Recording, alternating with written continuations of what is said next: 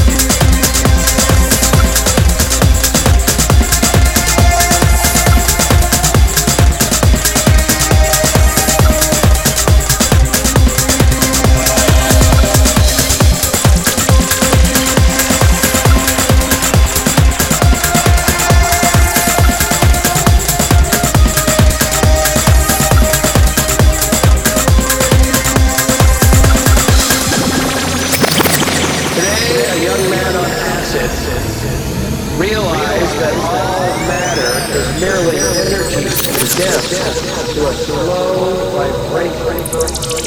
That we are all one consciousness experiencing itself subjectively. There is no such thing as death. Life is only a dream. And we are the imagination of ourselves.